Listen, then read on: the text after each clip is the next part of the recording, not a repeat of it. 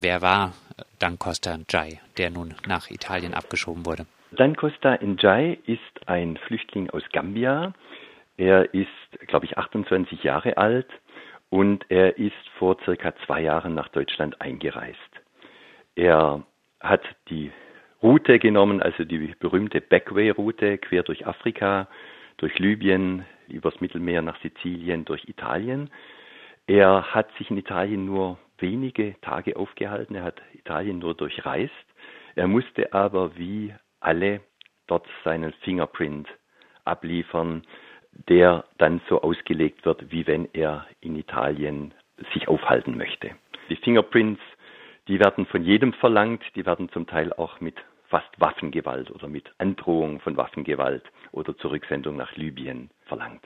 Welche Gründe gibt es, aus Gambia zu fliehen? Was ich weiß, ist, dass in Gambia ein, eine Militärdiktatur seit 22 Jahren regiert, ein Präsident Jammeh, der dieses Land immer mehr in Bedrängnis bringt. Und es gibt also eine wirtschaftliche Bedrängnis, aber auch eine menschenrechtliche Bedrängnis, eine politische Bedrängnis. Und für Menschen, die dort aufrichtig leben, kommt es oft sehr schnell vor, dass sie in das Räderwerk des Geheimdienstes kommen, des National Intelligence Agency Systems und auf diese Weise ähm, plötzlich in Gefahr geraten.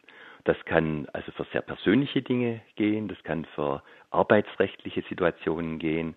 Es gibt auch sehr viele fiktive Anzeigen, einfach nur, weil es dem Diktator gelungen ist, die Bevölkerung äh, ein bisschen zu spalten und auch der finanzielle Anreiz, wenn nämlich Menschen andere denunzieren, bekommen sie Geld, bringt manche Nachbarn dazu, plötzlich etwas Böses über die bis jetzt vertrauten Nachbarn oder sogar eigene Familienmitglieder zu sagen. Dan Costa Jai wurde direkt auf der Stuttgarter Ausländerbehörde festgenommen. Was gibt es zu den Umständen dieser Festnahme zu sagen? Sagen wir so, Dan Costa Jai hatte schon länger den Hinweis bekommen, er sei ausreisepflichtig im Sinne des Dublin-Gesetzes. Er müsse wieder nach Italien zurück. Die Polizei hat verschiedentlich versucht, ihn in seinem Wohnheim bei Nacht aufzufinden, aber er war oft schneller als die Polizei oder war nicht immer dort. Ähm, daraufhin hat ihm das Sozialamt begonnen, seine die Leistungen zu kürzen. Also da wurde plötzlich der Betrag durch zwei geteilt oder noch, noch durch einen größeren Teiler. Und es wurde ihm vorgeworfen, er sei in Deutschland nur des Geldes wegen.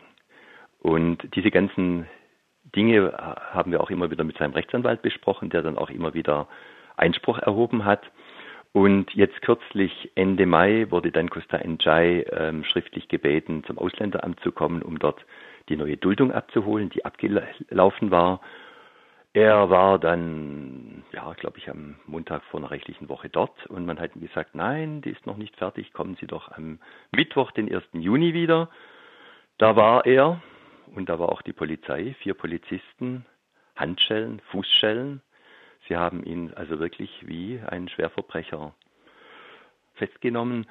Ich weiß, wusste es schon vorher, er leidet unter einem Magengeschwür, wofür er, auch behandelt wurde. Und er hat einfach gebeten, dies, äh, aus diesen medizinischen Gründen doch mildernde Umstände zu bekommen. Was er mir gesagt hat, er wurde dann ins Katrin-Hospital nach Stuttgart gefahren von der Polizei. Dort wurde sein Magen gecheckt und er sagte mir, der Arzt hätte behauptet, er habe überhaupt kein Problem oder zumindest kein Problem, was irgendwie die Abschiebung aufschieben würde oder äh, unmöglich machen würde. Es wurde also Reise- und Abschiebefähigkeit festgestellt durch die Ärzte. Wie bewerten Sie dieses Handeln der Mediziner? Ja, ich berufe mich auf das, was ich gehört habe, aber ich finde auch sehr problematisch die Zusammenarbeit zwischen der Polizei und der Verwaltung. Dieses Hand-in-Hand-Arbeiten, ja, es, man könnte sich auch vorstellen, dass es ein Hand-in-Hand-Arbeiten zwischen der Polizei und der Ärzteschaft geben kann. Also ich möchte nichts unterstellen, aber in diesem Fall, ähm, ja, bin ich, werde ich sehr skeptisch, obwohl ich eigentlich normalerweise vertraue daran anschließend Festnahmen direkt auf der Ausländerbehörde Einzelfall oder kommt das häufiger vor?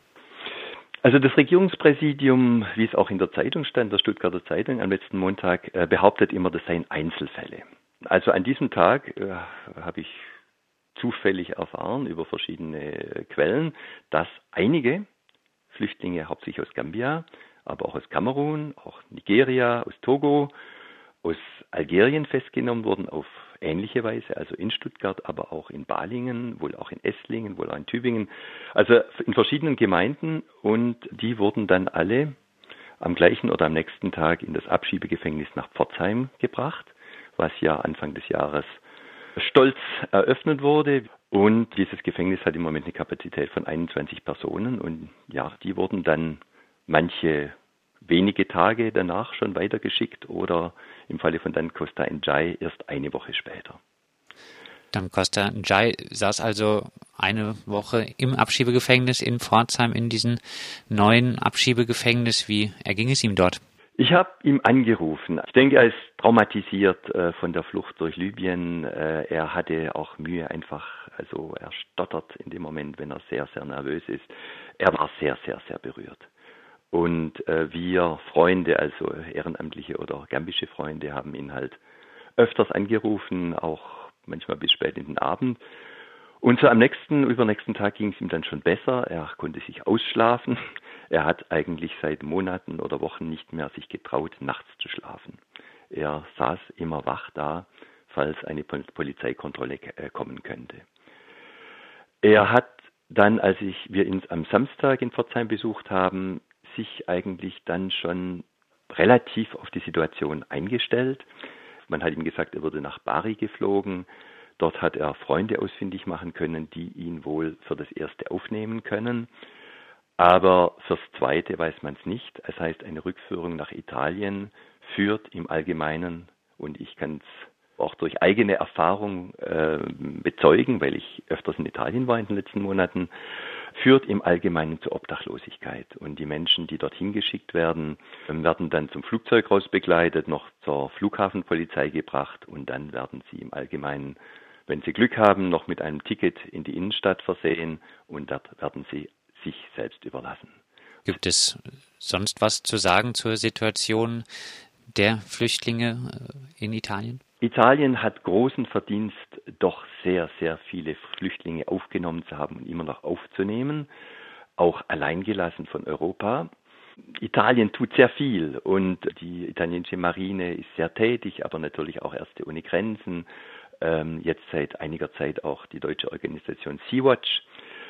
Italien tut sehr viel und gleichzeitig habe ich jetzt so im Kontakt, als ich in Italien war, dort Flüchtlinge besucht habe und auch mit Ehrenamtlichen und Sozialarbeitern oder auch ehemaligen Sozialarbeitern eigentlich im ständigen Austausch bin, hören müssen, dass die Betreuung der Flüchtlinge oft nicht ausreichend ist.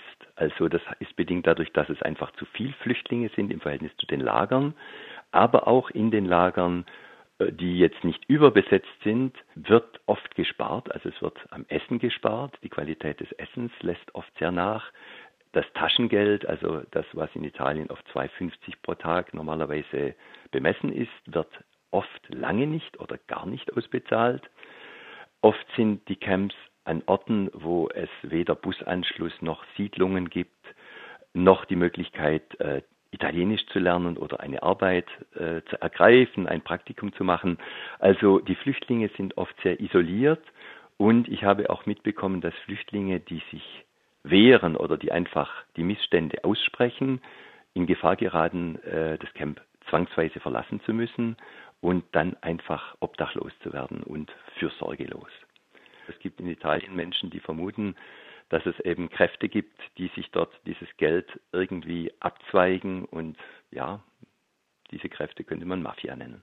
Zurück zum Geschehen in Deutschland. Dan Kostanjai saß ja jetzt eine Woche lang in Abschiebehaft. Wahrscheinlich haben Sie, haben andere Ehrenamtliche ja auch noch versucht, was gegen die Abschiebung zu unternehmen. Was hat der Fall für Reaktionen hervorgerufen? Rein juristisch gab es keine Chance mehr. Ich habe mit seinem Rechtsanwalt gesprochen. Der Rechtsanwalt hat auch versucht, den Haftrichter vorher zu informieren oder zu bitten, dass das nicht stattfindet. Also es war nicht möglich, juristisch diese Sache ähm, zu verhindern. Es gab sehr heftige Reaktionen und ich habe von einem anderen Ehrenamtlichen gehört, der sich um einen Herrn aus Kamerun sehr, sehr, sehr gekümmert hat, der ihm sogar eine Arbeit und ein Praktikum in einer ähm, sehr wichtigen in Stuttgart ansässigen Industrieanlage äh, vermittelt hat mit einem wichtigen Stern in der Mitte. Und es war eine Chance für, wäre eine Chance gewesen für diesen Herrn aus Kamerun einfach sich zu integrieren. Er hatte gut Deutsch gelernt. Es gab sehr viel Enttäuschung seitens der Ehrenamtlichen, einfach weil wir Ehrenamtlichen, möchte ich sagen, sehr, sehr viel Arbeit verrichten, die eigentlich vom Staat verrichtet werden müsste. Wir sind im Allgemeinen über die Arbeitszeiten hinaus äh, von Professionellen, äh, die Sozialarbeiter äh, in Anführungszeichen, die einfach helfen, wo es fehlt. Und es geht darum, die Menschen mit Kleidern auszurüsten. Es geht darum, die Menschen zum Arzt zu fahren, zu übersetzen, sie zu betreuen, sie aufzunehmen, wenn sie krank sind. Es gibt ganz, ganz viele Lücken in der Betreuung der Flüchtlinge hier einfach durch die große, große Anzahl. Und ich möchte sagen, wir Ehrenamtlichen sind sehr, sehr, sehr bereit, also sehr tapfer. Und wenn solche Abschiebungen auf diese, möchte ich sagen, doch hinterhältige Art stattfinden, dann ist es eine große Enttäuschung. Und es ist das Persönliche, der persönliche Kontakt zu den Flüchtlingen natürlich, der entsteht. Es entstehen Freundschaften.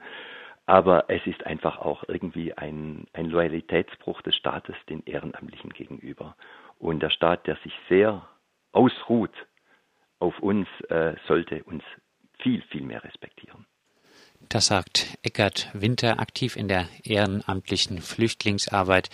Er war in Kontakt mit Dancosta Njai, der am 1. Juni in Stuttgart an der Ausländerbehörde festgenommen wurde, eine Woche in Abschiebehaft saß und nun am Mittwoch nach Bari in Süditalien abgeschoben wurde.